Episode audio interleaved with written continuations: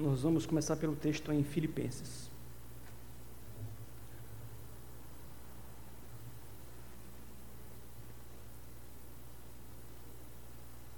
Versículo 10. Perdão, versículo 2, perdão. Versículo 2, queridos. Rogo a Evódia e rogo a Sintique, pensem concordemente no Senhor. A ti, fiel companheiro de julgo, também peço que as auxilies, pois juntas se esforçaram contigo, ou comigo, perdão, no Evangelho. Também com Clemente e com os demais cooperadores meus, cujos nomes se encontram no livro da vida. Alegrai-vos no Senhor. Outra vez vos digo: alegrai-vos. Seja a vossa moderação conhecida de todos os homens. Perto está o Senhor. Não andeis ansiosos de coisa alguma. Em tudo, porém, sejam conhecidas diante de Deus as vossas petições, pela oração e pela súplica, com ações de graças. E a paz de Deus, que excede todo entendimento, guardará o vosso coração e a vossa mente em Cristo Jesus. Finalmente, irmãos, tudo o que é verdadeiro, tudo que é respeitável, tudo que é justo, tudo que é puro, tudo que é amável, tudo que é de boa fama, se alguma virtude há, se algum louvor existe, seja isso que ocupe o vosso pensamento. O que também aprendestes e recebestes e ouvistes e vistes em mim, isso praticai, e o Deus da paz será convosco. Até aqui.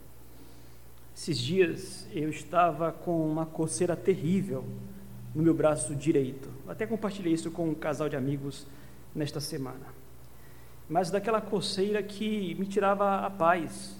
Por onde eu andava, por onde eu estivesse, o braço direito coçava. Eu cheguei até a passar gilete aqui nesse braço para ver se enxergava alguma coisa aqui que estivesse provocando essa coceira, né? No fim, isso foi agora, no período das minhas férias. Eu fui até um dermatologista e, interessante, fui eu e Daniela ao médico. Entramos no consultório do doutor, um senhor já de idade. Ele não olhou para mim, ele sequer olhou nos meus olhos. Ele simplesmente olhou no meu braço, passou a mão assim rapidamente, muito rapidamente, disse: Isso aí é estresse. Isso aí é estresse e ele passou então uma receita para eu fazer um remédio na farmácia dessas de fórmula. E eu confesso aos irmãos que não fiquei convencido do diagnóstico do médico. Eu logo pensei comigo, esse médico deve ter alguma parceria com a farmácia, porque essas farmácias de fórmula às vezes acho que cobram caro, né? Eu falei, olha, quer saber de uma coisa? Estresse, eu estou de férias. Não é possível, tem alguma coisa errada nesse diagnóstico. Então eu decidi não acreditar no médico e fui para um outro doutor, mais jovem, e fui atendido muito bem pelo médico. Nós conversamos bastante. Ele olhou, colocou a lupinha e tal, e chegou à conclusão de que se tratava de uma dermatite.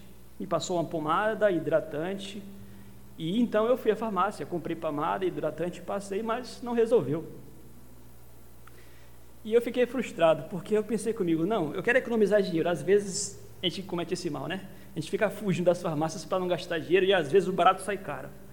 Acabou que eu tive que optar por fazer o primeiro tratamento. Gastei dinheiro duas vezes, né? Mas fui na fórmula, na farmácia, perguntei à moça farmacêutica do, do que se tratava o remédio. Ela falava que era um antialérgico, mas que daria muito sono. E eu tomei o remédio e percebi realmente que dava muito sono. Passei a tomá-lo antes de dormir e tomava, caía e dormia profundamente certo? Me cheguei à conclusão de que de fato era isso, porque parou de coçar. Parou de coçar e eu fiquei feliz com essa questão, mas percebi que, uma semana após o tratamento, eu só conseguia dormir com remédio. Eu cheguei à conclusão, talvez precipitada, de suspender o remédio, porque percebi que, de certa forma, isso estava me atrapalhando um pouco. Quando eu suspendi a medicação, eu passei três noites rolando na cama de um lado para o outro, porque nós ficamos às vezes condicionados à questão. Mas por que eu estou falando isso aqui para vocês nessa noite? Aqueles que me conhecem mais de perto sabem que talvez eu tenha uma tendência maior a uma certa melancolia, de fato, ao estresse, às preocupações, à ansiedade. Aliás, é próprio ao ministério pastoral, nós temos que lidar com diversas preocupações, de diversas pessoas, inclusive no período de férias. O telefone toca também, não tem jeito, mas faz parte do ministério. Então, eu decidi parar para meditar um pouco mais acerca do assunto alegria. Esses dias eu tenho pensado bastante nesse assunto, alegria, de modo que eu decidi nessa noite trazer um sermão temático, falar acerca da alegria, fugir um pouco mais do meu padrão, que é o do sermão expositivo. Tenho feito a exposição de Neemias e de João, mas hoje será um sermão temático, o que requer dos irmãos um pouco mais de concentração. Não temos um texto aqui para que os irmãos possam seguir e se manter atentos. Nós vamos trabalhar alguns textos. Mas eu cheguei à conclusão de que eu preciso me preocupar mais com a minha própria alegria. E, obviamente, essa preocupação, essa aplicação, essa conclusão que eu chego para a minha vida se aplica à vida de todos nós. Nós falamos tanto, por exemplo, acerca da santificação, e nós não consideramos o fato de que a alegria está envolvida também numa vida de santidade, na santificação. Quando nós olhamos para a palavra de Deus, por exemplo, no texto que nós acabamos de ler, nós descobrimos que, do ponto de vista bíblico, a alegria é um dever do cristão. E tanto nos é um dever que a palavra recorrentemente nos exorta, nos intima, nos ordena: alegre-se. Nós lemos aqui em Paulo, por exemplo, Filipenses capítulo 4, versículo 4: Alegrai-vos sempre no Senhor. Outra vez vos digo: alegrai-vos. Isso aqui deve chamar minha atenção muito mais diante do, de tudo isso aqui que eu já expus aos irmãos, porque eu preciso ser lembrado para o meu próprio crescimento espiritual e os irmãos também, que no Novo Testamento, alegria extrapola a definição de um sentimento para se revelar também um imperativo e uma obrigação, um dever moral, uma obrigação moral do cristão. Isso quer dizer que fracassar em ser alegre, fracassar em ser alegre é pecado. Viver de fato debaixo de um julgo de infelicidade é pecado. A falta de alegria duradoura é pecado. E, aliás, é uma manifestação das obras da carne. Com isso, eu preciso abrir um parênteses rapidamente para dizer que eu não estou aqui em hipótese nenhuma afirmando que tristeza em si seja pecado. Não. A tristeza faz parte das questões da ordem humana. Por diversas ocasiões, nós podemos ficar tristes. Foi assim com o nosso próprio Senhor Jesus que foi um homem de dores. E aliás, quando nós lemos, por exemplo, o Sermão do Monte, onde Cristo fala acerca das bem-aventuranças, ou seja, da alegria, da bem-aventurança que extrapola o bem-estar, bem-aventurança, ele dirá: Bem-aventurados os que choram, porque serão consolados. Ou seja, passar por tristezas é próprio ao homem, é próprio à natureza humana. É legítimo ficar triste. No entanto, permanecer no estado de permanente tristeza Deixar de viver a alegria que nos é ordenada aqui, sem sombra de dúvidas, isso já des, desemboca, já se desvia realmente para um comportamento pecaminoso. É o que nós aprendemos à luz da palavra do nosso Deus. Aliás, nós lemos ao longo da liturgia a, as obras da carne, Gálatas capítulo 5, e lemos também acerca do fruto do Espírito. E é interessante porque há lá, entre o fruto do Espírito, a alegria. O que nos mostra que a alegria é dom do Espírito Santo, aliás, é próprio, é resultado natural daqueles que possuem uma vida santa, cheia do Espírito Santo. E aliás, eu preciso aqui também é, fazer uma pequena distinção entre o fruto do Espírito e os dons do Espírito. Há uma diferença aqui entre fruto do Espírito e dons do Espírito. Os dons são aquelas dádivas que o próprio Deus concede ao seu povo para que o seu povo possa se edificar mutuamente. A uns, por exemplo, o Espírito dá o dom do ensino, a outros dá o dom da misericórdia. Nós temos muitos dons que acabam fortalecendo e edificando a própria igreja. Nem todos possuímos muitos dons, ou todos os dons, não há isso. Cada qual possui algum dom. Mas no que diz respeito ao fruto do Espírito é diferente. O fruto é algo que deve caracterizar a vida de todo o crente. Todo crente tem o dever de manifestar todo o fruto do Espírito. E eu chamo a atenção ao fato de que Paulo não fala em frutos no plural do Espírito. Paulo fala em fruto no singular. Amor, alegria, bondade, é, fidelidade. É uma coisa só, ou seja, nós não podemos optar em viver uma coisa e não outra. Não. Nós vivemos uma coisa só, a unidade. E dentre estas virtudes que caracterizam a vida cheia do Espírito Santo está a alegria. O que me leva à conclusão de que nós deveríamos pensar mais seriamente acerca do nosso estado de espírito. Se buscamos santidade, se buscamos santificação, devemos levar a sério as exortações que dizem: olha, faz parte de uma vida cheia do Espírito a alegria. Será que temos levado isso a sério? Aí nós paramos para refletir no fato de que, sem dúvidas, existem alguns obstáculos, né? alguns inimigos que se levantam para que nós não venhamos a viver esta alegria do Espírito assim. Eu queria rapidamente aqui nomear dois obstáculos, dois inimigos que acabam é, minando a possibilidade de, enquanto crentes, vivermos dessa alegria no Espírito. Quais são eles? De um lado está a ansiedade, e de outro está a culpa. Ansiedade e culpa, dois grandes inimigos que acabam afetando o alegrar-se no Senhor. E aliás, o próprio apóstolo Paulo falou sobre a ansiedade aqui, conforme nós lemos, porque ele dirá nesse contexto, volte comigo lá, versículo 4. Alegrai-vos sempre no Senhor, outra vez vos digo, alegrai-vos. Seja a vossa moderação conhecida, perto está o Senhor. Não andeis ansiosos de coisa alguma. Em tudo, porém, sejam conhecidas diante de Deus as vossas petições. Sabe, o grande inimigo da alegria não é a tristeza em si, não são as aflições, as circunstâncias, as provas, as tribulações, não em si. Mas na linguagem de Paulo, nós experimentamos isso, sabemos do que se trata. O grande inimigo da, da alegria é a ansiedade. E o que é ansiedade? Ansiedade é medo. Ela nos rouba a alegria. É muito difícil nós ficarmos alegres quando estamos com medo. Não dá. E aí nós lembramos das palavras do Senhor Jesus Cristo.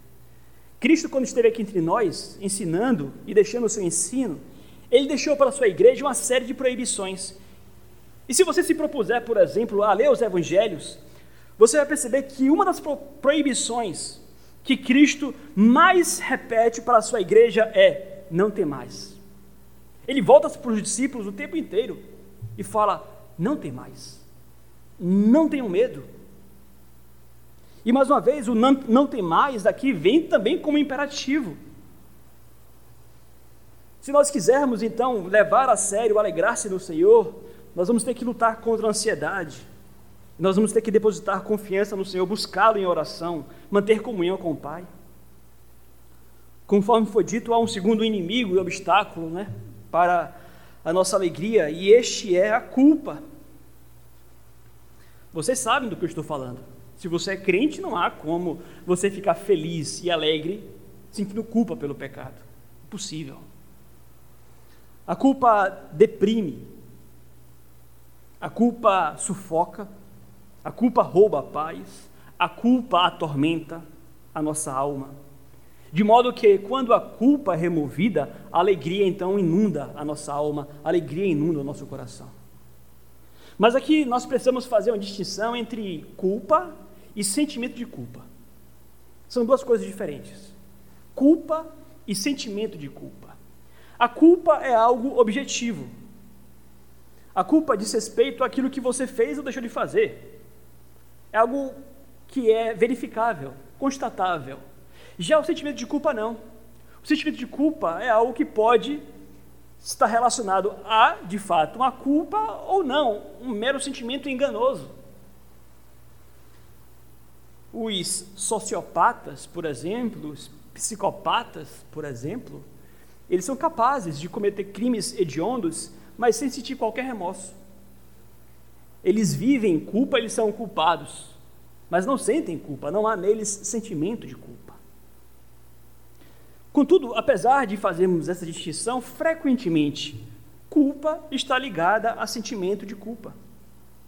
E nesse sentido, nós não podemos olhar e enxergar o sentimento de culpa como uma coisa ruim, não. O sentimento de culpa é algo muito que eu posso comparar aqui rapidamente à dor de ordem física. Nós fomos criados por Deus para que fisicamente sintamos dor. Isso é bom, porque a dor é um mecanismo que nos alerta ao fato de que há algo errado em nosso corpo. Existem algumas pessoas que sofrem de uma síndrome muito rara em seu sistema nervoso. Essas pessoas não sentem dor. É terrível isso. Porque elas são capazes de se machucar e não perceber. E quebram ossos e não percebem. Né? E no fim das contas, elas acabam morrendo cedo por conta disso. A dor, por exemplo, então, é um mecanismo que vem para nos proteger, nos abençoar. De certa forma, o sentimento de culpa é algo parecido. O sentimento de culpa vem a nos alertar de que há algo de errado com o nosso procedimento. Então ele vem para nos alertar e para nos ajudar, portanto. É um sinal, é uma coisa boa, nos indicando que nós precisamos pedir ajuda. Então, com isso, eu quero dizer que a solução para a alegria não é você tentar, em hipótese nenhuma, se desvencilhar a qualquer custo do sentimento de culpa. Isso dirá, talvez, é, aqueles que abraçam a filosofia mundana. Ah, a culpa é o problema da sua felicidade. Você não deve se culpar tanto assim. É um erro do ponto de vista bíblico, não é o tratamento adequado. Obviamente, nós lidamos com culpa da forma correta. E de que forma é esta? É com o Evangelho, é com a palavra de Deus. É confessando o pecado, por exemplo. Confessando e abandonando. Não há mágica. Não há remédio para isso, tá bom? Por mais que você queira viver em alegria, mas na prática dele liberado do pecado, não há remédio, não há mágica, não há pílula. Se você tem se sentido culpado, louve a Deus por isso. Porque aqueles que, diante da prática do pecado, tornam-se impenitentes, endurecidos, já não sentem mais culpa, é a pior das realidades. Não existe realidade pior do que alguém perder a sensibilidade para com o pecado. Nada pior do que isso. Se você sente culpa, se você te entristece, louve a Deus, mas procure livrar-se da forma correta, confessando o pecado, abandonando o pecado e entendendo que o pecado pode até, até trazer um prazer transitório mas é um trazer que não compensa, porque vem acompanhado com a maldita culpa. Então eu nomei aqui rapidamente dois inimigos: a nossa alegria, a ansiedade e também, de certa forma, a culpa. Mas tendo dito isso, e aqui nós já esclarecemos dois pontos. Primeiro, que é importante que nós busquemos alegria, e segundo, que alguns inimigos, tendo dito isso, nós partimos para, terceiro, para o terceiro e último ponto do sermão, como nós podemos então viver sempre alegres? E aí nós voltamos para o texto em Filipenses, capítulo 4. Lá nós encontramos a verdade de que Paulo nos exorta a que sejamos alegres, ele fala mais, sempre. E a chave para que nós compreendamos como isso é possível se segue no texto através da expressão no Senhor. Queridos, prestem atenção. O que Paulo aqui nos ordena não é algo utópico. Utópico é algo fora da realidade, algo que não seja tangível, execuível. Não é. Não pensem vocês que o que Paulo escreve aqui é, é, é apenas filosofia ou conto. Não. É uma orientação prática execuível, como foi dito. E Paulo diz: olha, alegrem-se sempre, isso é possível se você alegrasse no Senhor. Ou seja, ele repete isso mais uma vez, ele diz: Outra vez vos digo, alegrai-vos no Senhor. Mas quando ele fala no Senhor, ele quer, de certa forma, levar os nossos olhos a que se fixem na perspectiva correta. Porque a alegria, vocês vão entender o que eu quero dizer, e vocês concordam comigo e com Paulo também? Alegria é uma questão de perspectiva. Se os seus olhos estiverem fixados, firmados e presos na perspectiva errada, a sua alegria lhe será impossível. Mas para os crentes isso é possível. Quando os crentes, por exemplo, desviam seus olhos do desemprego, da circunstância, da doença, do conflito no lar, do filho problemático, do que quer que seja, e, por exemplo, fixam seus olhos no amor de Deus Pai pelos seus filhos, revelado na pessoa de Cristo, no sangue de Cristo que nos livra de toda e qualquer culpa, na certeza da eternidade junto ao Pai. Quando, por exemplo, nós temos a capacidade de fixar os nossos olhos no Senhor, a alegria permanente torna-se possível. O segredo, portanto, é nós voltarmos os nossos olhos à fonte da, desta alegria e ela está no Senhor. É óbvio que quando Paulo fala alegrai-vos, alegrai-vos no Senhor, esse no Senhor contém muita coisa. Por Senhor aqui, por exemplo, obviamente, nós entendemos que Paulo faz uma referência direta ao Senhor Jesus. Obviamente, o maior motivo pelo qual nós vamos falar sobre isso. O crente tem para poder alegrar-se é a certeza da sua salvação. Mas fora isso, nós encontramos no nosso Deus diversas outras razões para alegria. Cantamos agora há pouco, o primeiro hino que foi entoado aqui neste culto, quantas muitas bênçãos, veja quantas são. Observe como é uma letra simples, sabe, não há nenhuma ciência oculta nessas verdades, não há nada de muito elaborado, é uma coisa simples, mas que faz toda a diferença. Conte as bênçãos. E perceba, se no mesmo instante o seu coração não muda, conte as bênçãos, diga quantas são, se você conseguir. E voltando aqui ao meu exemplo, eu falo de mim porque sou eu quem que conheço a minha própria vida, e às vezes é para ilustrar o que estou ensinando aqui. Voltando ao meu exemplo, eu percebi que diante de tantos motivos para preocupação e para estresse que me vão levar a uma coceira terrível no braço, eu preciso parar e contar um pouco mais as bênçãos do Senhor e seguir em frente para viver esta alegria aqui que honra e dignifica ao meu Deus. Como foi dito, e eu vou, vou voltar nesse ponto, a maior das alegrias, Cristo Jesus.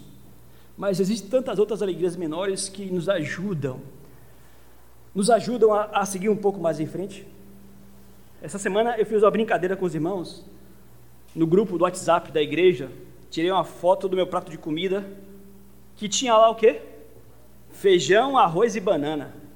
Perguntei, vocês colocam banana na comida de vocês? Porque observem, é coisa simples, é coisa boba.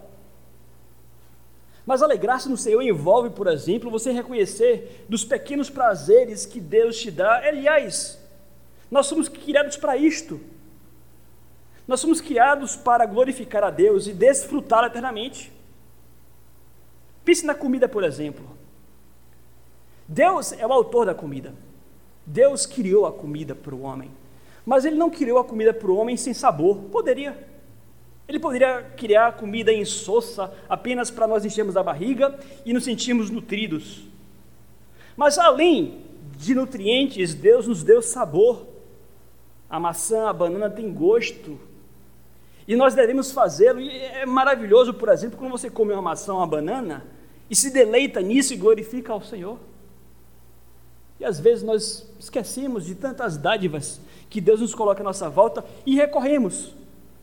Eu não estou aqui, por favor, falando mal daqueles que precisam da medicação. Medicação é uma benção. Mas, às vezes, é uma supermedicação, uma hipermedicação que faz muito mal. Tantas dádivas à nossa volta que nós podemos desfrutar. Eu até desafio a igreja, vamos compartilhar aqui dos nossos pequenos prazeres.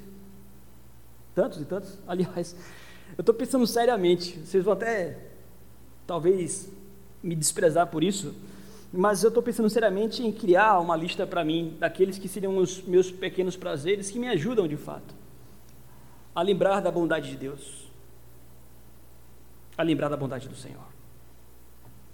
Mas alegrar-se do Senhor, como foi dito, vai além disto. E é por isso que eu pedi que vocês abrissem, por exemplo, lá em Lucas capítulo 10. Porque ali nós encontramos a maior das nossas alegrias. A maior das nossas alegrias. Lucas capítulo 10. Se você fizer a leitura do versículo 1 ao versículo 12, você vai encontrar aqui uma passagem onde Cristo comissiona os seus discípulos. Cristo lhe diz: Olha, vocês vão na minha frente, vocês vão passar de cidade em cidade. Se for necessário, vocês vão repreender demônios, vão curar pessoas, e vai acontecer, no meu nome vai acontecer. E os discípulos, aquele grupo de discípulos, vai. E quando nós vamos ao versículo 17, nós observamos o retorno deles, eles voltam. E lemos lá o seguinte: Então regressaram os setenta, possuídos de alegria, dizendo: Senhor, os próprios demônios se nos submetem pelo teu nome. Eles estão felizes, né? Alegres. Por quê? Porque os demônios estão lhe obedecendo, estão entusiasmados, estão eufóricos. Mas é interessante Cristo não parece se identificar muito com a alegria deles aqui. Versículo 18 ao 20. Eu via Satanás caindo do céu, como um relâmpago. E eis aí vos dei autoridade para pisar de serpentes e escorpiões, e sobre todo o poder do inimigo, e nada, absolutamente nada, vos causará dano. Não obstante, alegrai-vos não porque os, os espíritos se vos submetem, e sim porque o vosso nome está arrolado nos céus. Maravilha, né? Ah, comer feijão com banana é muito bom.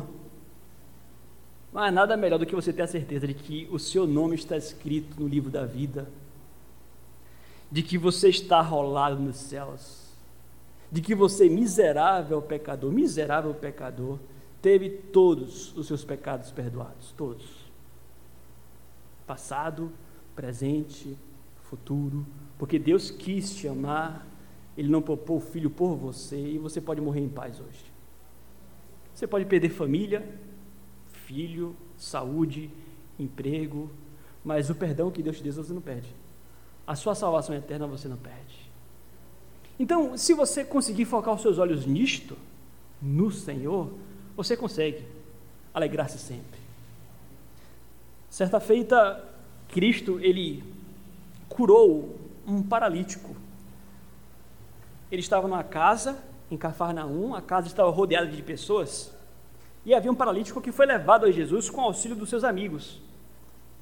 Eles descobriram o eirado da casa, desceram o paralítico, e quando o paralítico foi descido, é interessante porque o texto descreve que a primeira palavra de Cristo não foi, olha, levanta, pega o teu leito e anda. Não. A primeira coisa que Cristo disse o que foi? Filho, os teus pecados estão perdoados. E aí começou uma celeuma ali, os fariseus começaram a se questionar, quem é esse que pode perdoar pecados?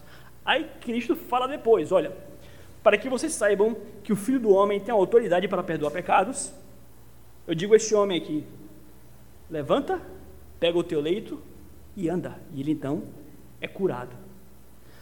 Mas é interessante que a história poderia perfeitamente acabar apenas no primeiro momento, na primeira fala de Jesus: Filho, os teus pecados estão perdoados. O que é melhor, queridos? É você ter todos os seus pecados perdoados ou você ter o controle novamente das suas pernas? Hã? Difícil responder isso aí? Você sendo paralítico, você preferiria voltar a andar ou você preferiria ter todos os seus pecados perdoados? Ainda que aquele homem não fosse curado, ele poderia voltar para casa feliz, diante de uma palavra como esta, na certeza de que todos os seus pecados perdoados. É disso que nós estamos falando. Nós temos as razões, os motivos para sermos os homens mais felizes do mundo. E é por essa razão que Paulo insiste: alegrem-se. Sabe, a vida cristã é assim. Nós vivemos quase que num paradoxo porque somos perseguidos, porque temos que lutar contra o mundo, contra o diabo, contra a carne.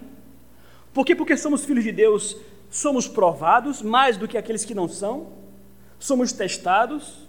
A vida do Cristo não é fácil.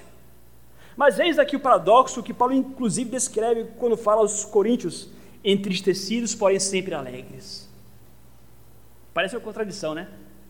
Mas é assim que vive o crente. Nós enfrentamos lutas, motivos para tristezas, choramos eventualmente, mas prostrados, isso desonra a Deus. Enlutados, permanentemente tristes, isso desonra ao Senhor. Nós precisamos fazer por onde, no sentido de entendermos que damos testemunho ao mundo e dentre todos nós somos aqueles que têm motivos para a maior das alegrias e a maior das felicidades. Então, meus amados, que eu possa me desafiar nesse sentido, que nós nos desafiemos nesse sentido, que nós sejamos mais alegres e que nós o façamos para a glória do nosso Deus.